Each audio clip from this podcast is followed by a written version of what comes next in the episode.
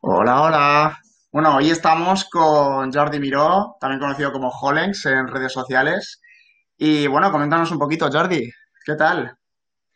Muy buenas, John. Pues muy bien, aquí a ver qué podemos aportar a nivel de marketing musical, mentalidad, redes sociales, networking, un poco de todo. Mm. Eh, creas bastante contenido en Instagram, ¿verdad? Eres, bueno, eres un joven que ha empezado ahora con el tema del marketing musical. Sí, Cuéntanos un poquito de qué se trata esto. pues básicamente eh, el marketing musical, así dicho bastante sencillo, es la forma de darle visibilidad a tu proyecto. Es decir, nosotros los productores tenemos un proyecto musical, puede ser, puede ser el mío, por ejemplo, Hollens, que ese es mi proyecto musical, Mm. Y eh, claro, nosotros los productores, el, nuestro problema es que nos cuesta muchísimo conseguir visibilidad porque ahora mismo, cada mes, hay un millón y medio de canciones en Spotify. O sea, tú imagínate un millón y medio de canciones al mes. ¿Cómo te diferencias ahí? ¿Cómo consigues una visibilidad? Pues entonces, a raíz de ahí vi que el marketing musical es una gran oportunidad porque es muy difícil ahora mismo conseguir visibilidad con este un millón y medio de canciones y la herramienta para conseguir esa visibilidad que necesita cualquier artista para poder vivir de su música y de su proyecto es el marketing musical. O sea, no hay otra herramienta disponible ahora mismo que no sea el marketing musical que te va a permitir vivir de tu música.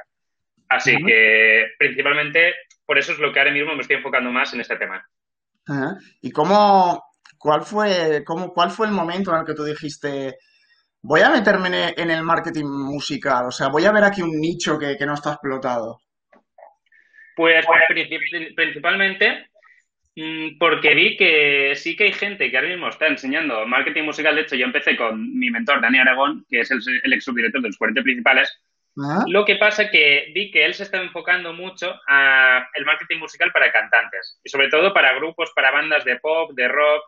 Y mi nicho de toda la vida, desde hace 5 o 6 años que llevo produciendo música electrónica, es la, la música electrónica, así a grandes rasgos, pues el EDM, el techno, un poco todo, todo lo que engloba la música a la música electrónica, ¿verdad? Exactamente. Yo llevo produciendo ya 5 o 6 años y, y es mi pasión la música electrónica. Entonces, eh, yo desde que empecé, porque claro, yo me di cuenta de que yo era un artista y, y llevaba 5 años y no estaba creciendo. O sea, y yo digo, mm, no, no estoy creciendo. O sea, de- veía complicado vivir realmente de, de lo que me molaba. Y entonces mmm, vi que el marketing musical podía ser una oportunidad porque dije, bueno, tengo que intentar más cosas. O sea, no puedo quedarme solo produciendo música todo el día. Tengo que intentar más cosas, tengo que ampliar horizontes. Y digo, bueno, pues voy a empezar a ver qué tal está el marketing musical, porque yo de marketing cero, o sea, de marketing tengo cero idea. Eres claro, más productor, ¿no? De música. claro, claro, no, y yo, y como yo todos somos, nos gusta pues ponernos en el estudio a, a componer, a producir, a mezclar, a masterizar y a lanzar. Y ese es el problema, que lanzamos y ya está. Y no hacemos ni un pre-lanzamiento, ni un lanzamiento, ni un post-lanzamiento, no hacemos nada. Simplemente lanzamos a YouTube, a Spotify con un distribuidor y listo. Entonces, Mm. claro, eso mezclado a ese un millón y medio de canciones, pues dime cómo vas a vivir de la música haciendo eso. Entonces, ¿qué pasa? Que yo vi que el marketing musical podía ser una salida a esto y entonces empecé a informarme. Empecé a, a informarme un poco y a aprender con este mentor de Neragón y a raíz de ver que él se enfocaba muchísimo en cantantes y en, en, en la industria más tradicional, eh, yo dije, y no en la industria de música electrónica más actual, y dije, ¡buah! Aquí veo una oportunidad de un pastel que ahora mismo no está cogiendo nadie, literalmente no hay nadie haciéndolo. Sé que hay algunos en inglés, pero a nivel hispano no hay nadie haciéndolo. Entonces dije, ¿por qué no? Vamos a probar. Claro, porque tú has salido en varias radios, ¿no? En- a nivel nacional. Sí, a nivel de, Hollings, a nivel de producción, eh, soné en los 40 principales hace ya dos años, también en Hit FM y también en la antigua Máxima FM. La máxima. Claro, porque tú eh, años eres joven también, ¿no? Como yo. Sí, yo, yo tengo 22 años. Tú tienes 22 años y has estado en radios a nivel nacional y, y eh, aparte de eso decidiste ya irte al marketing musical y haces en ese, en ese, en ese nicho que has escogido, ¿haces algún tipo de asesoramiento o haces algún tipo de, charlas o... Pues ahora mismo lo que estoy haciendo un poco es eh, ofrecer mentorías gratuitas, porque ahora mismo, como veo tan necesario esto, y realmente yo no creo que tenga aún esos conocimientos necesarios como para realmente mm, hacer un cambio en la gente, porque claro, aún no he conseguido yo vivir de esto.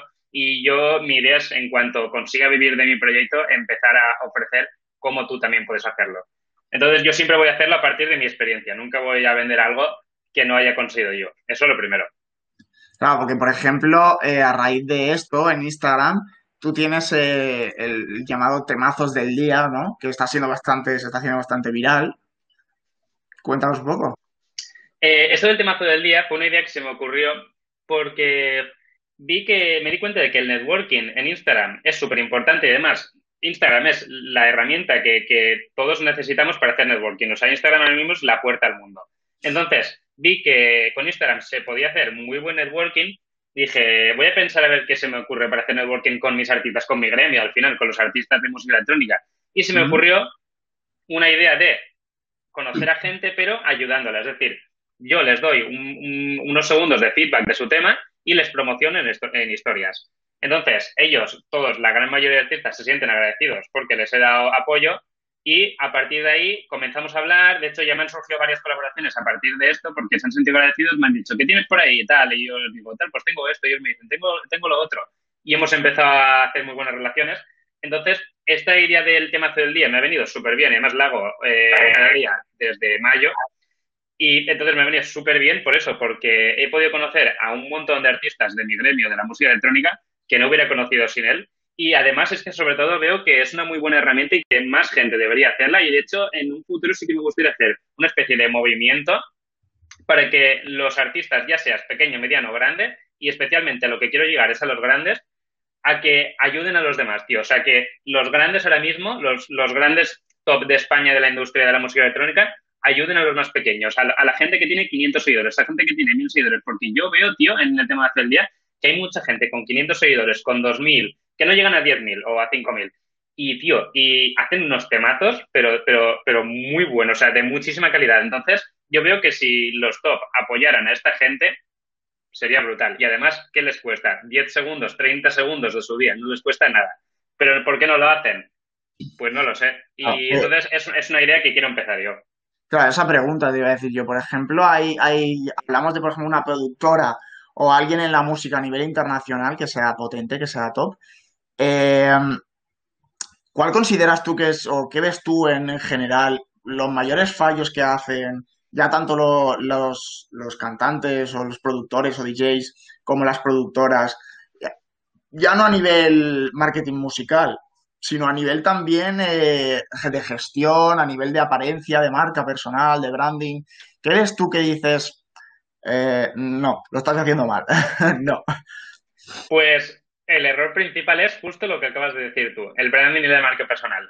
Y eso me ha pasado muchísimo a mí porque yo llevo estos cinco años y en estos cinco años eh, yo prácticamente en Instagram no he aparecido en historias, es decir, mi cara no ha aparecido en historias y solo he aparecido en fotos con amigos o en fotos haciendo el tonto, o sea, en fotos en general. Y entonces, claro, eh, yo me pregunto, la gente que me sigue, porque quizá le gusta mi música, no me conoce en absoluto, no sabe quién soy, no sabe nada de mí, pero cero, nada, no sabe ni mi mentalidad, ni si soy buena persona, ni si soy mala persona, ni si me gustan los animales, ni si me gusta reciclar, no saben nada de mí. Entonces, claro, yo me pregunto, ¿cómo va a conectar la gente conmigo? ¿Cómo va a conectar la gente conmigo como artista y con mi música si no me conocen? Entonces, ese es el, error principal que le veo, tío, que es imposible ahora mismo conectar con, con un artista sin conocerle, porque es que antes, hace unos años, hace 5 o 10 años, sí que era mucho más sencillo conectar con la gente solo con la música, porque esto de la marca personal no había llegado a un boom, no había llegado a una... y aún estamos, yo creo que no estamos viviendo el boom de la marca personal, pero aún, aún, no era popular, aún no era esto muy, muy popular, no había mucha gente creando esa marca personal y hablando de esto. Entonces, sí que era mm, vital hacer buena música y a partir de hacer buena música perfectamente ya podía ser conocidos. Hay muchos artistas que en el 2010 empezaron a ser conocidos por hacer buena música. Pero, ¿qué pasa? Que llegamos al 2020 y estamos actuando como si fuera el 2010. Hmm. Y eso no tiene ningún sentido. Ya no de marketing musical, sino hay empresas y hay marcas y hay branding personal, que hay gente que está haciendo cosas de, de, 1990, del 2000, del 2001, un poco anticuado, ¿no? Un poco eh, lo que me dieron a mi clase de marketing en, en 2002. Exactamente. Claro, hay gente como tú, como tú ya lo has dicho antes, Instagram eh, para ti y para el mundo es la puerta al mundo y, y obviamente es la red social preferente por todo el mundo. Pero claro, hay, hay incluso empresas, productores musicales, DJs, que no están ni en esa red social ni en ninguna otra. O sea, están, bueno, se, se guían por el boca a boca, ¿no? El típico, pongamos el ejemplo, el típico DJ de barrio, ¿no?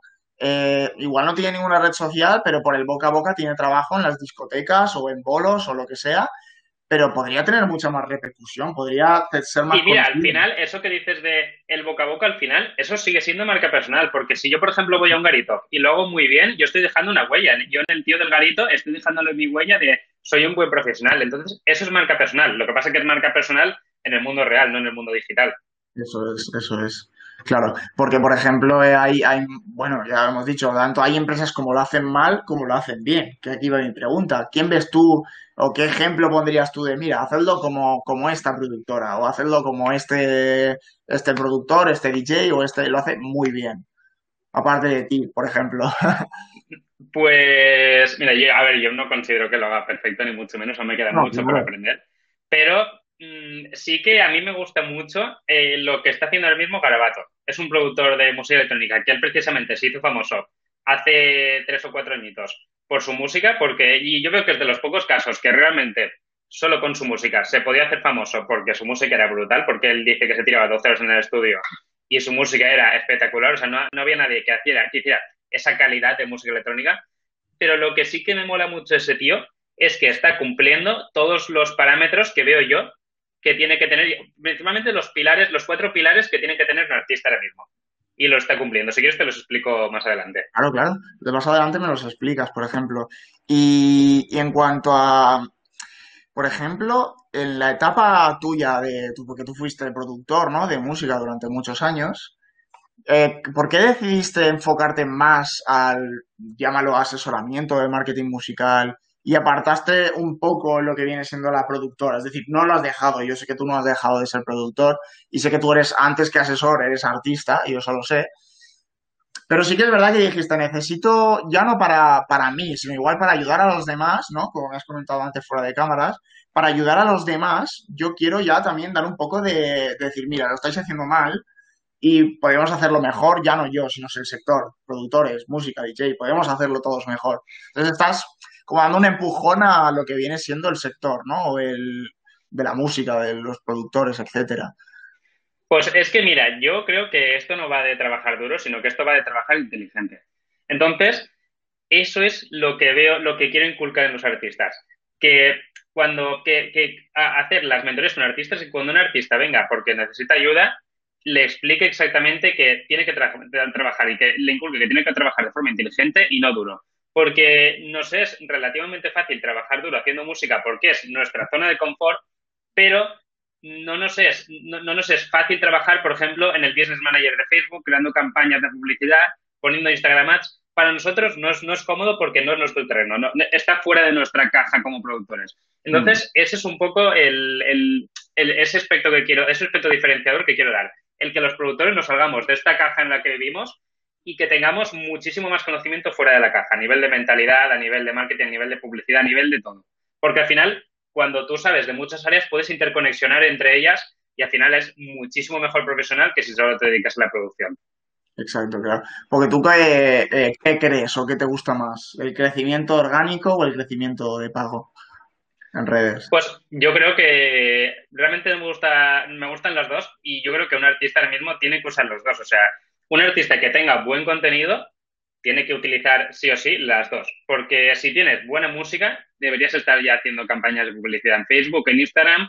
Sobre todo, yo lo haría en, la red que te enfoques. O sea, en la, en la red social que te enfoques, hasta si te enfocas en YouTube, métele YouTube Ads. O sea, al final, en la red, en la red social que más te enfoques, porque eso sí que es verdad que, y yo le he cometido muchísimos errores de decir, guau, me hago artista y me creo 40 redes sociales. Y me creo que si un Twitter, que si un Facebook, que si un YouTube, que si un SoundCloud, que si un no sé qué.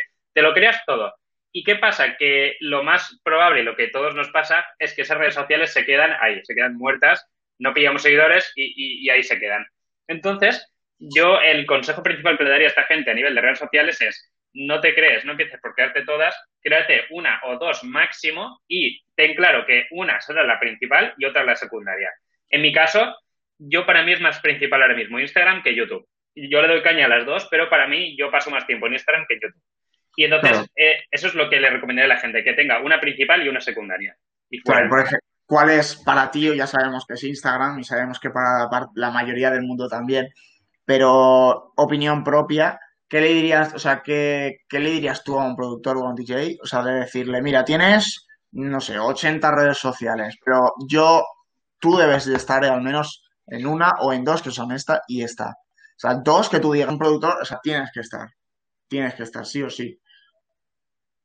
Pues mira, ahora mismo mm, yo le ahora mismo le diría tres, pero principalmente porque TikTok está muy en auge.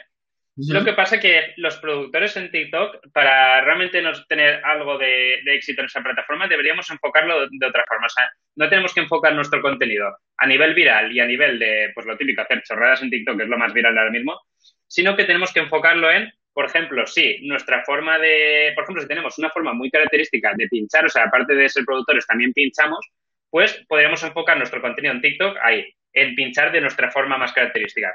O, por ejemplo, eh, haciendo bailes con nuestra música o al final haciendo contenido, pero que tenga que ver con nuestra música. Y lo que sí que recomiendo es que si, si te haces esas, si usas TikTok, te pongas en el perfil de TikTok la redirección a Instagram, para que todo el tráfico que cojas de TikTok lo redirecciones a Instagram.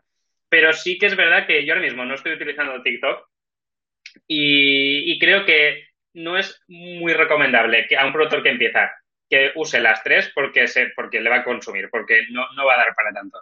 Yo lo que le recomendaría es que de las tres, habrá una que más le guste. TikTok, ahora mismo TikTok, Instagram y YouTube son los reyes, sobre todo a nivel de producción musical. Entonces, una tiene que elegir, una tiene que ser su principal otra su secundaria, como hemos hablado, y si le sobrara el tiempo, pues ya puede tirar una tercera. Pero que empiece por una, o sea, que empiece por una, que empiece por una de las tres, que le dé caña de verdad a una de las tres y que poco a poco vaya abriendo terreno y vaya abriendo horizontes. Eso es, eso es.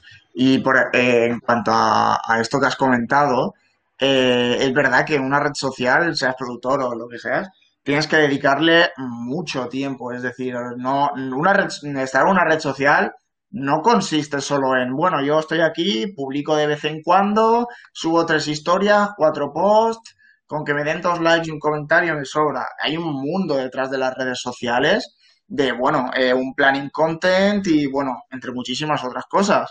Eh, claro, entonces, eh, lo que has dicho tú, no estés en las tres redes sociales, porque si con una ya vas de cabeza, ya sea Instagram, Facebook, lo que sea, con las tres, porque cada una tiene su, cada una tiene su, su público, cada una tiene su contenido diferente, cada uno tiene unos segundos, una, unas dimensiones, cada una tiene su mundo detrás. Y tanto branding como personas como empresas no solo consisten bueno, mira una foto, pam, la publico, vale, y la dejo ahí, ¿no? Hay un mundo mucho más detrás y tú lo sabes. Que tú, no sé si si aquí viene la pregunta, no sé si tú tienes un content planning o tienes algo para decir, bueno, yo voy a publicar esto como los temazos del día de Instagram Stories. Eh, no sé si tienes un planning para decir, mira, esto tal día, esto tal día y esto y esto, porque como hemos dicho, no solo es publicar. Pues sí que tengo una especie de content planning, o sea, no lo tengo a lo mejor en Excel, que es como debería, pero sí que lo tengo en, una carpeta que tengo todos los vídeos que voy a subir de aquí. En YouTube tengo todos los vídeos programados de aquí a final de año prácticamente, ya, ya sé todo lo que voy a subir. Y en Instagram tengo hasta octubre, noviembre también todo preparado. Entonces, claro, sí que, sí que he querido, sobre todo este último mes en julio, he hecho un montón de contenido a posta para llegar a fin de año con muy buen, muy buen, muy buen contenido, o sea, con muy buena regularidad de contenido. Y lo que lo que la gente eh, en Instagram hace es que nosotros los productores en Instagram nos metemos, subimos la preview de nuestro nuevo tema o subimos nuestro nuevo tema y decimos, eh, acabo de sacar un nuevo tema, tal, y ya está, y no haces nada más. dices, a ver, a ver, ¿qué? ¿Estás usando Instagram o estás perdiendo el tiempo? Porque solo haciendo esto no haces nada. Y yo lo he hecho, es decir, me meto en Instagram, pongo una preview de mi nuevo tema y digo, he sacado un nuevo tema, me pongo 30 segundos, he sacado mi nuevo tema, tal, y ya está. Y no hacemos nada más. Y lo que entonces y hizo un, esto hizo un productor que me gustó mucho y deberíamos hacerlo todos muchísimo más. Y de hecho, yo lo voy a decir a todos los productores que lo hagan. Y es que este productor se llama Castion y es de Tenerife. Y él eh, explicaba, él sacó un tema. O sea, sacó un tema normal. un tema de Future House que estaba guay y tal, pero era un tema normal. Y ese tema se hizo bastante viral, sobre todo a nivel de nosotros, la comunidad de productores, porque él dijo que hizo ese tema basándose en que le hicieron bullying de pequeño.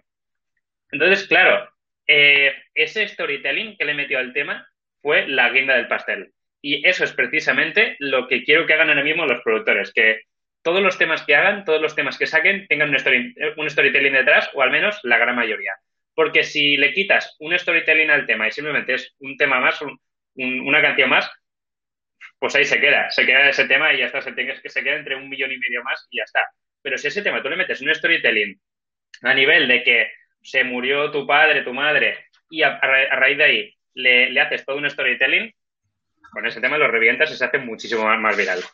Sí, bueno, en el, en el tema marketing, ya no marketing digital o marketing online offline, el storytelling, bueno, eso es un mundo, ¿no? Incluso sirve para ventas, para marketing, para branding, para lo que sea. Y obviamente aquí aplicado al mundo del marketing musical, eh, una canción llega mucho más al, público objetivo o al, público final si tiene un storytelling, ¿no? Si tiene una historia detrás. No simplemente si te sientas delante del ordenador y haces una canción, bueno, pues porque me gusta, ¿no? Tampoco llega mucho más. Y, cuál es el problema de ese, tío? El problema de hacer eso es que tenemos que perder el tiempo los productores pensando en qué storytelling vamos a hacer, o sea, pensando en qué nos ha pasado, en qué no, cómo lo orientamos. Y ese es el problema, que somos la mayoría perezosos en ese aspecto y nosotros nos gusta quedarnos todo el día aquí en el estudio produciendo, ya está, y componiendo. ¿Y qué pasa? Que esa ahora mismo no es la mentalidad, o sea, no es la mentalidad para nada, pero porque ahora vivimos un nuevo paradigma en el que el coronavirus nos ha dejado sin espectáculos, o sea, los artistas tenemos que vivir de otra cosa que no sean los espectáculos, y claro, algunos han quedado en calzoncillo, es decir, ¿y ahora qué hago? No tengo ingresos. Entonces, en cuanto a eso, perdona que te interrumpa, en cuanto a eso, eh, ¿cómo os habéis visto ya no tú, sino el, el mundo musical? Yo sé que, bueno, yo en cuarentena eh, estuve en varios conciertos eh, en directo de, bueno, no, no de música electrónica, pero bueno, sí, no, ya no, porque no pagabas, no eran, eran vídeos en directo en Instagram. ¿Has visto tú que se hayan adaptado los mm, productores o los músicos o los DJs al, al al tema COVID, cuarentena, que hayan sabido salir temprano utilizando la digitalización o que hayan sabido decir, mira, pues voy a hacer vídeos en directo, voy a hacer sesiones en directo o voy a hacer bolos en directo sin cobrar un duro. Pero esto me está dando repercusión y branding. Pues sí que veo que alguno que otro sí que lo ha hecho, pero ahí estamos de nuevo. La gran mayoría no lo han hecho. ¿Y por qué? Yo creo que por desconocimiento. O sea, porque eh, había muchísimos artistas y, y sobre todo artistas top que usaban las redes sociales pero no lo usaban de la forma correcta. No conocían todo este potencial que tiene el mundo digital. Entonces, yo veo que se ha utilizado, sí, los, los sí que se han puesto varios hacer cada semana un concierto de una horita tal en su casa, pinchando y tal, pero ha sido una minoría. En mi, en mi, en mi gremio ha sido una minoría totalmente. Ah, bueno, hay gente que sabe adaptarse ya no de mundo ya no de mundo musical, sino fuera del mundo musical. Quien no ha sabido adaptarse ha tenido que echar la persiana, o sea. Sí, sí, sí. Y es que ese, por ejemplo, yo eh, quiero enfocar aparte, por eso lo hago, porque eh, yo aparte de ser un artista, claro, yo dije, tío, o sea, yo esto ya de hace un añito ya lo he pensado, que digo, buah, yo aparte de ser artista, a mí me molaría hacer algo más. Y cuando vino el coronavirus, lo tuve clarísimo. Decir, buah, imagínate que en dos años, en cinco años, en diez años nos viene otro coronavirus y nos dejan calzoncillos.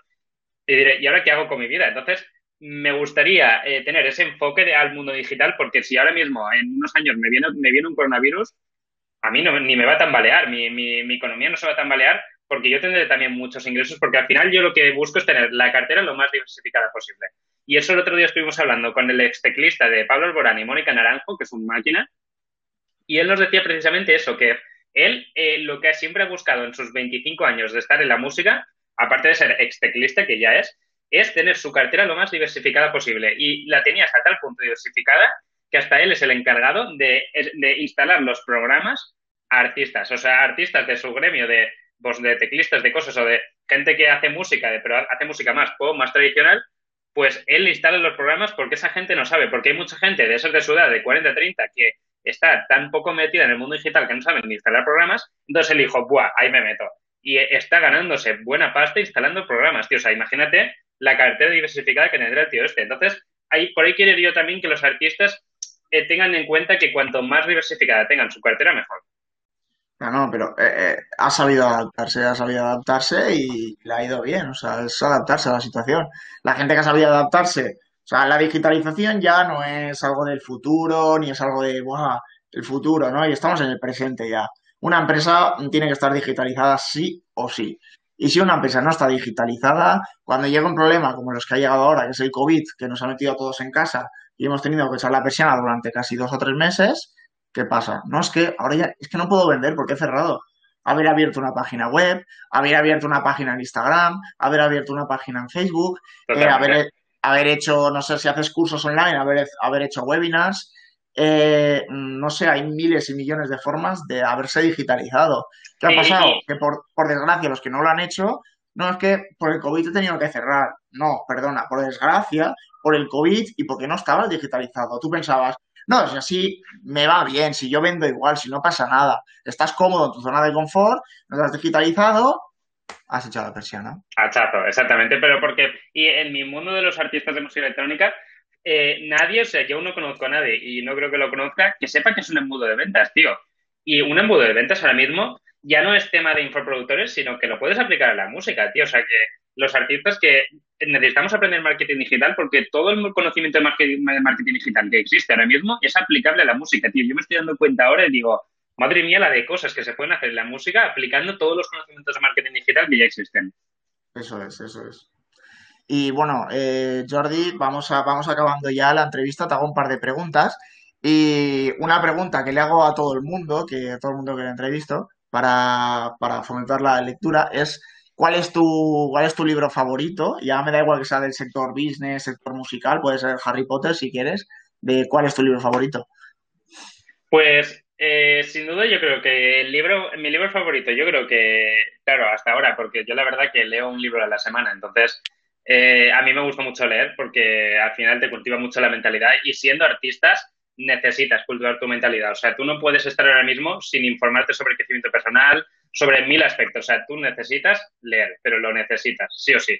Entonces, es una de las cosas también que quiero inculcar los artistas, en que empiecen a leer cuanto más mejor. O sea, invertir en conocimiento ahora mismo es la clave del éxito. Para mí, al menos es esa. Porque donde hay resultados que no ves o que no tienes, hay conocimiento que no tienes o que no estás aplicando. Entonces, es esencial invertir en conocimiento. Y yo creo que sí que el libro que más me, me marcó, me llamó mucho la atención cuando lo leí, es El líder sin cargo de Robin Sharma. No sé si lo conoces. No, no lo conozco. Pues ya estás leyéndolo. Tomaré. De aquí me voy a Amazon en acabar y lo veo. de aquí me voy a Amazon. Y bueno, Jordi, la, última pregunta es ¿qué, le dirías tú a un productor, un DJ o una persona que está en el, en el ámbito musical, ¿no? Que no, que, bueno, lo que hablábamos antes, que no está digitalizado, que no está, ya digamos, no usa marketing, no usa SEO, no usa SEM, no usa social media, no usa... Solo usa, bueno, lo que hemos comentado antes. Yo estoy en, estoy en una discoteca, eh, me conocen porque llevo aquí toda la vida, el boca a boca, y así me va bien. Así, bueno, yo vengo todos los sábados, pincho y me va bien. ¿Qué le dirías tú a esa persona? Pues mira, le diría dos cosas, una a nivel personal y otra a nivel profesional. Mm, a nivel personal, le diría que se convierta en una máquina de hacer dinero. Y me explico.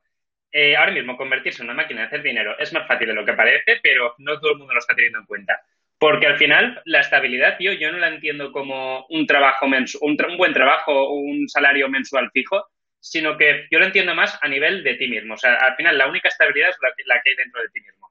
Entonces, si tú eres una máquina de hacer dinero, puedes arruinarte mañana y hacerte millonario pasado mañana. Entonces, esa es un poco la mentalidad que quiero que tenga alguien que no está metido en el mundo digital, que tenga esa mentalidad, que, él mismo sea su propia máquina de hacer dinero. ¿Y cómo se consigue esto? Pues solo hay una forma, invirtiendo en conocimiento. No hay otra forma, tío. No hay otra forma que invirtiendo en conocimiento. Totalmente. y la, el, mi consejo, el otro consejo a nivel profesional es que ya sea productor, ya sea DJ, ya sea lo que sea, sobre todo, claro, si es de la música, que se haga una marca personal, tío. O sea, que cada vez, mira, de hecho, para mí, esta frase me gustó mucho, se la escuchaba por Javi La Seca, que a mí me, gusta mucho ese tío, y, totalmente su frase. Dice, eh, el, lo que era el título universitario del siglo XX, la marca lo será el siglo XXI. Y vamos, yo no he escuchado frase más acertada, porque ahora mismo somos 7.000 millones de personas, tío, y si no tienes una marca personal, la llevas clara.com. O sea, te lo digo así, literal. Totalmente, totalmente. O sea... Entonces, un artista ahora mismo, si no tiene marca personal y sobre todo si no, si no se enfoca la marca personal, porque yo al final, un artista tiene los cuatro pilares del artista, yo los entiendo como primero la mentalidad. Si la mentalidad no puede llegar a ahora mismo, porque ahora mismo en el nuevo paradigma, sin buena mentalidad es imposible, va a abandonar alguna vez, porque ya sea la gestión de críticas, automotivación, si no, si no trabaja esos aspectos, va a abandonar, te lo aseguro. Entonces, después de la mentalidad, yo me iría a la marca artística. Marca artística, y con marca artística yo entiendo la propuesta diferenciadora, porque ahora mismo una marca artística vale, podemos producir y podemos tener nuestra marca artística, pero ¿qué nos hace únicos? Eso es lo que tienes que preguntarte. ¿Por qué tú deberías estar por qué tú deberías tener un hueco en la industria? ¿Por qué tú y no otro? Esa propuesta diferenciadora es lo que tienes que trabajarte y eso, eso será tu marca artística. Después vas para abajo y vas a la tribu. Hoy en día eh, tienes que separar seguidores normales de, de seguidores reales de verdad, es decir, seguidores de tribu. Porque, y eso es por lo, por lo que te decía que a mí Garabato me parece un muy buen ejemplo porque a su tribu que está haciendo ahora en Telegram, que tiene ya como 500 suscriptores, eh, me parece exactamente lo que hay que hacer a nivel de tribu. Que es que todos los seguidores que realmente les gusta la persona de Garabato en este caso, se los lleva a Telegram. Y entonces, ¿qué pasa? Que, por ejemplo, si ese tío ahora mismo saca merchandising, lo va a sacar solo en Telegram, porque sabe que ahí está verdaderamente la gente que le cae bien, o sobre todo la gente que le sigue más o que le sigue más de cerca, o que tiene un amor especial por su, por su marca. Entonces, exactamente, su target. Al final es su avatar, lo que yo le llamo. Entonces, en Tribu, yo distingo muy bien cuál es tu avatar y tu avatar mételo directamente a tu canal de Telegram y a partir de ahí le puedes vender todo el merchandising que quieras. O sea, te sale súper rentable. Después, también creo que tiene que tener un objetivo la tribu, o sea, al final tiene que tener un objetivo común, ya sea la superación personal, el cambio climático, los animales, tiene que tener algo en común, que eso va en referencia con las aspiraciones que tenga tu avatar o los gustos que tenga tu avatar. Entonces, también después, creo que la casa es imprescindible. O sea, los seguidores reales tienen que tener una casa, que en este caso es el canal de Telegram. Y eso es un poco como entiendo yo la tribu ahora mismo. Y realmente esto de la tribu no lo está haciendo nadie, lo están haciendo cuatro o cinco productores ahora mismo. Imagínate los que hay, pues solo están haciendo cuatro o cinco. Y yo voy a decirle a todo el mundo que haga mentorías que con el que haga mentorías que empieza ya su tribu, porque le va, le va, a beneficiar, le va a beneficiar mucho en el futuro y sobre todo le va a beneficiar a nivel de que va a poder hacer embudos de ventas solo con esa gente. Entonces, es que ahora mismo quizá no lo vean eh, las, los, potenciales ventajas, pero en el futuro es que las hay, las hay muchísimo. Y también el, el último aspecto es la marca personal. Ahora mismo un artista sin marca personal no hace nada. Entonces, yo, un artista ahora mismo, si, si no tiene esas cuatro patas de la mesa, si, si le falta una, veo poco probable que viva de la música, o por lo menos que viva de su proyecto. Bueno, un artista y quien sea, si no tienes últimamente marca personal, estás un poco, digamos que, bueno, ya vendas neveras o seas un speaker internacional o, o seas un artista musical, como en esta, en esta situación, si no tienes marca personal, es lo que has dicho tú antes, somos 7.000 millones de personas. Eh, te tengo que conocer yo a ti si no haces branding. O sea, todos pensamos que, bueno, si a mí ya me conocen, a mí ya, sí, igual en tu pueblo o en tu ciudad, pero no te van a conocer a miles y miles y miles de kilómetros. Igual eres una persona increíble, igual eres buenísimo, igual lo que vendes o, lo que ofreces, eh, eres el nuevo Tesla. Pero claro, si no te conocen, ahí tienes un problema muy gordo. ¿Y sabes cuál es el problema, tío? De que la gente no haga esto, de que la gente no haga personal, porque claro, nosotros lo vendemos como que está muy guay, como que vas a ganar mucho dinero, vas a ser muy famoso, pero, o sea, nosotros lo vendemos como que todos son ventajas, pero ¿cuál es el problema real de la marca personal? La exposición, tío. Que para crear una marca personal tienes que exponerte en redes sociales. Y salir de tu cueva y exponerte en redes sociales abruma. Eh, creo que a todos nos hubiera pasado a bruma, sí.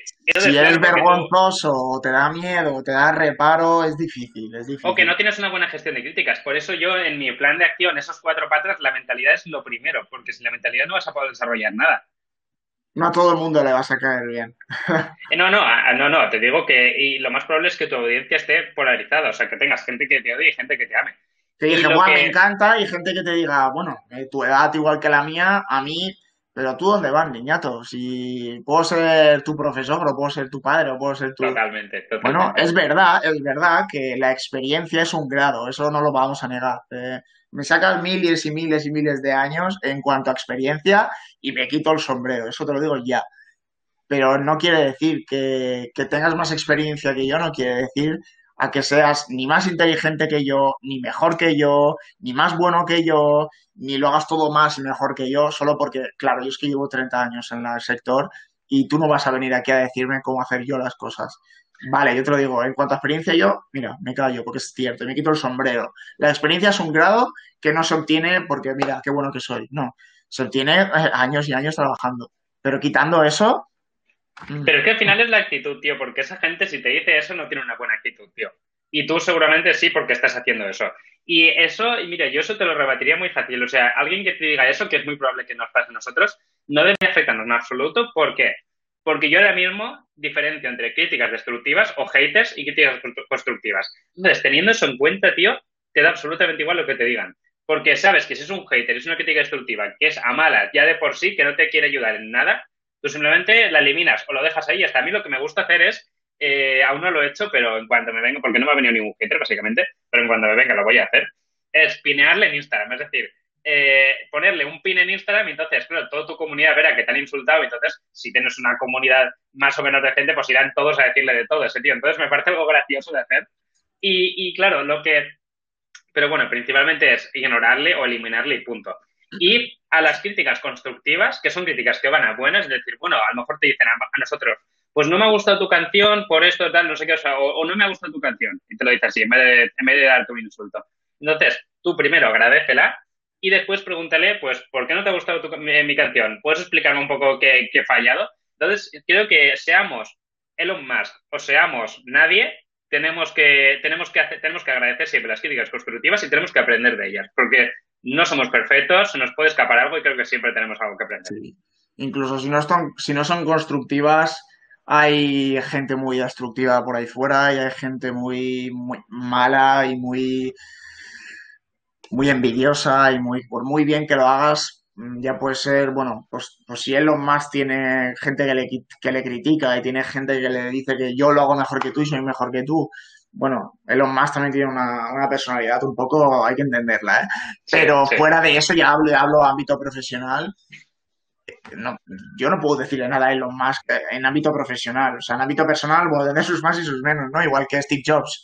No sé si has visto la película, pero hay gente que tenía sus más y sus menos con Steve Jobs porque se dice, se dice que era una persona difícil de tratar. Tenía sus gustos y sus, sus manías difíciles de tratar. Pero profesionalmente, ¿quién le puede decir algo a Steve Jobs? ¿Quién? Nadie. Nadie, nadie. El, el, Bill Gates, y ya está. ¿Me entiendes? Básicamente. Entonces no, no, por muy bien que lo hagas, siempre va a haber alguien que te diga, yo soy mejor que tú, lo hago mejor que tú, soy más guapo que tú, y tú eres malo, y tú mierda, y tú todo mal. Entonces. Ah, ¿Y a esa gente qué hacemos? Pues eliminamos, lo dejamos ahí o lo pineamos para que la gente se ría de sí, no, ya, ya, si no son críticas constructivas, yo soy de o de ignorar o de decir, sí. si tú lo ves así, lo respeto y lo entiendo, me parece muy bien, pero lo siento, pero no. sobre todo, claro, la gente que entra a las críticas destructivas y a los haters, al final están echando más, más gas ahí, o sea, están echando más gasolina en el fuego y ese es el problema, porque yo creo que al final, si te viene un hater y no tienes nada mejor que decirle que el silencio, te callas. O sea, al final eh, no, no, no, no te renta, es que no te renta irte a hablarle a un hater y decirle, ¿por qué me has dicho eso? No sé qué, no te renta, porque es echarle más gasolina al fuego. Como decía Rafa Mora de tu envidia, nace mi fama, ¿no? Pues ya ves. Es un, personaje, un poco personaje, ¿no? Pero, pero esa frase es verdad que hay que enmarcarla, esa frase. Sí, sí, sí, sí, totalmente. Y hay alguien, no recuerdo ahora quién, pero es un dicho, ¿no? De si te tienen envidia o si van a por ti o si te están atacando es que algo estás haciendo bien. Sí, sí, sí, sí, al final si, si, si, te están atacando además mucho, algo tienes que estar haciendo bien, por narices, pero por narices. Y mira, yo hay, una frase que, me gusta muchísimo y que y hay algunos, ha venido gente a preguntarme, eh, ¿por qué enseñas marketing musical a la gente, a los artistas, si no eres, ¿por qué enseñas a, conseguir visibilidad si tú no la tienes?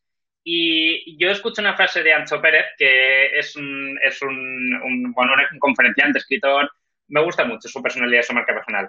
Y él dijo una cosa, si tú ayudas a alguien a salir de un pozo, al final saldréis los dos.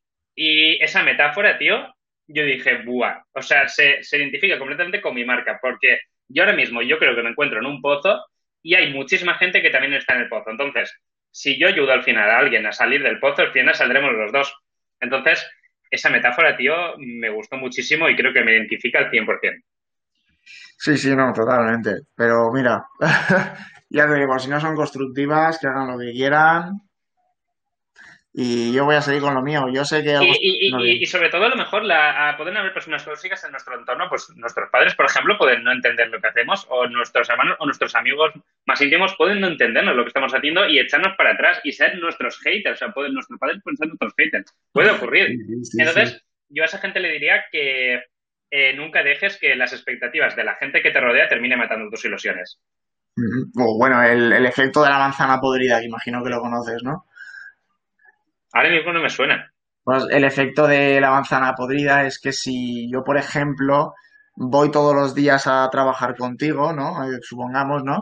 Y te digo, uff, Jordi, es que, estoy harto ya del trabajo este, es que no me gusta, es que, uff, mira qué día hace hoy, es que además me he peleado con, mi madre, es que mira, es que no me gusta qué zapatos, es que mira, me he hecho daño, me he hecho una herida, pero así todos los días y tú llegas súper feliz al trabajo y súper contento y súper... y que te encanta todo, ¿no? Claro, tú un día sí, dos días, tres días, cuatro días, al final yo te voy a contagiar esa negatividad, te voy a contagiar todo lo malo. Entonces, yo te digo, Jordi, es que tu contenido es que no me gusta, es que tu contenido es malo, es que todo es feo, es que yo lo hago mejor, es que si estoy así todos los días, al final, si no estás preparado mentalmente, te voy a contagiar, te lo voy a contagiar y te vas a rayar y vas a decir, madre mía, ¿sabes? Sí, sí, totalmente, totalmente, la verdad que sí.